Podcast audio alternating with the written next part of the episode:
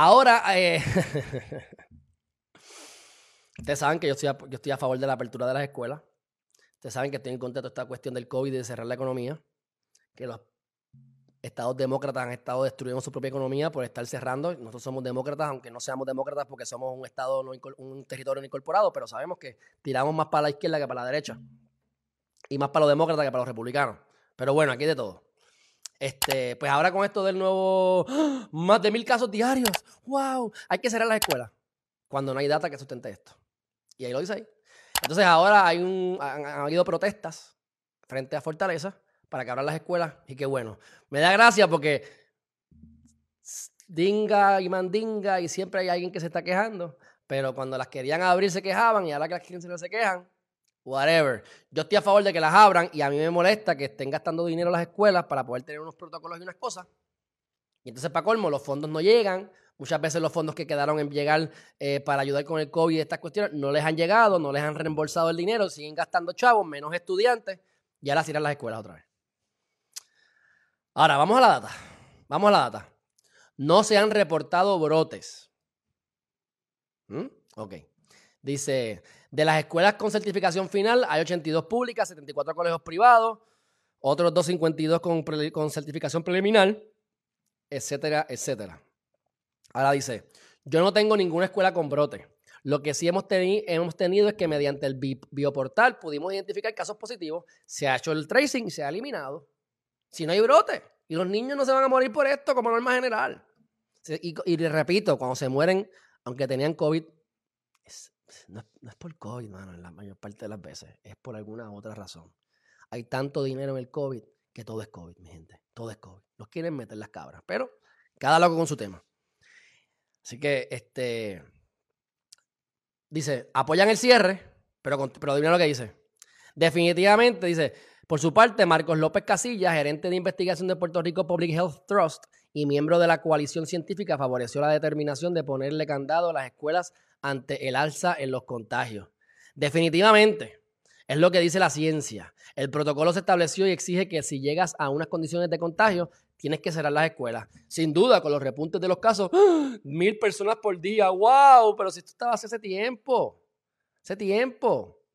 ¿Entiendes? ¿Para qué cerrar la escuela? Bueno, pues sigamos creando gente sin educación y vamos a ver más adelante cómo ha aumentado el maltrato de los niños. Dime si es mejor que los nenes se suiciden, que es mejor que los padres sean negligentes en las casas, que estén altos los nenes, que los nenes reciban maltrato por el cierre de las escuelas.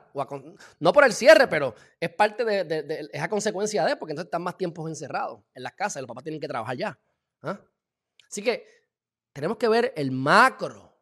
Hay que poder ver el macro de la situación. Estamos en un momento, en unos procesos críticos que tenemos que poner de nuestra parte para frenar estos contagios, no lo esperábamos, bla, bla, bla. Bueno, así que es una barbaridad. Dice, aunque los niños y niñas no han reportado un aumento de contagios ni hay brotes en las escuelas, ah, pero o sea, entre los grupos de 20 y 40 sí ha habido un aumento. Ah, pues entonces pues eso son por los niños. Es porque los niños los están contaminando. La educación es lo más importante. Seguridad, educación y salud. Para mí lo más importante es la educación. Estás poniendo por encima todo por encima de la educación de nuestros niños. Totalmente en desacuerdo con esto, mi gente. Alza maltrato infantil en Puerto Rico, mantiene vigilante el Departamento de la Familia. Y me gusta que esta, este me gustó porque fueron bastante objetivos. Este. Ah, lo que pasa es que tengo que cambiarlo de. Es que como está suscrito, déjame, déjame, ya sé lo que tengo que hacer. Cambiamos acá. Espérate. Déjame ir aquí. Déjame cuadrar esto bien.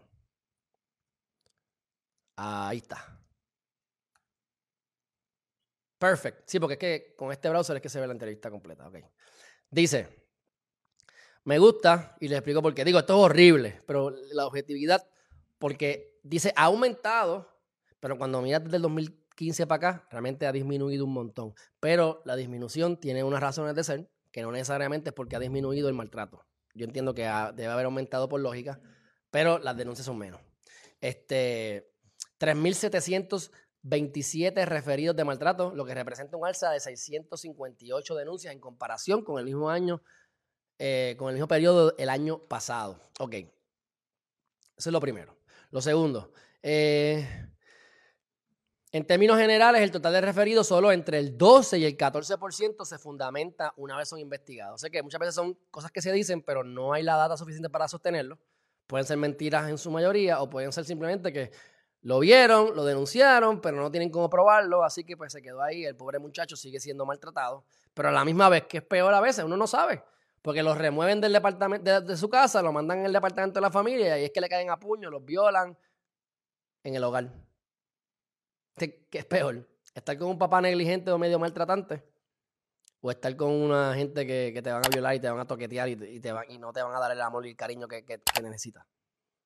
Eh, yo creo que muchas veces no tienen salida esos pobres muchachos. Este, así que los niños llevan casi un año confinados en sus hogares. En muchos casos están allí con sus agresores y no cuentan con los medios para protegerse. Eso es horrible. Aquí está. Miren esto, mi gente.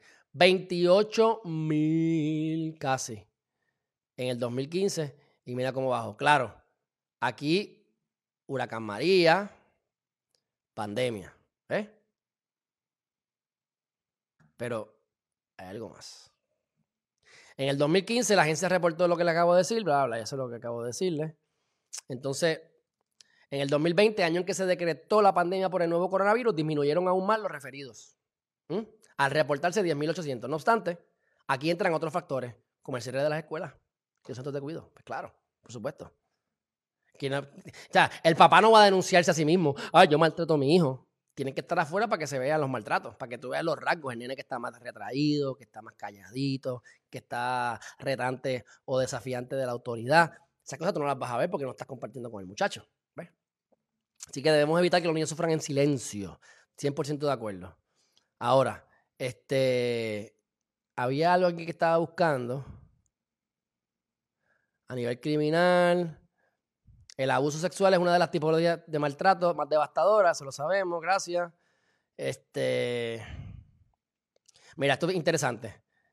Eh, hay unos materiales educativos en el Poder Judicial, que ahora la rama judicial se llama Poder Judicial, whatever.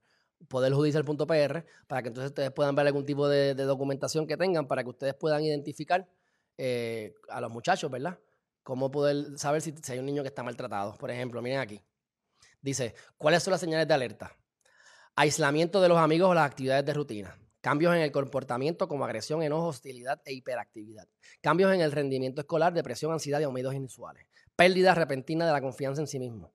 Ausencias frecuentes en la escuela. Rechazo de irse, de, a irse de las actividades escolares como si no quisiera ir a casa. Comportamientos rebeldes desafiantes. Esto no voy a decir nada. Próximo. Eh, si identificas un posible caso de maltrato, alienta al niño o la niña a contarte lo que ha sucedido. Recuérdale al niño o la niña que no es responsable del maltrato, ofrécele consuelo, denuncia la situación, ayuda al niño o la niña a recibir atención médica, considera la posibilidad de obtener apoyo emocional y, lo más importante, si tienes que hay algo que está pasando, aquí tienes la información, ADFAN al 787-749-1333 o a orientate arroba familia.pr.gov.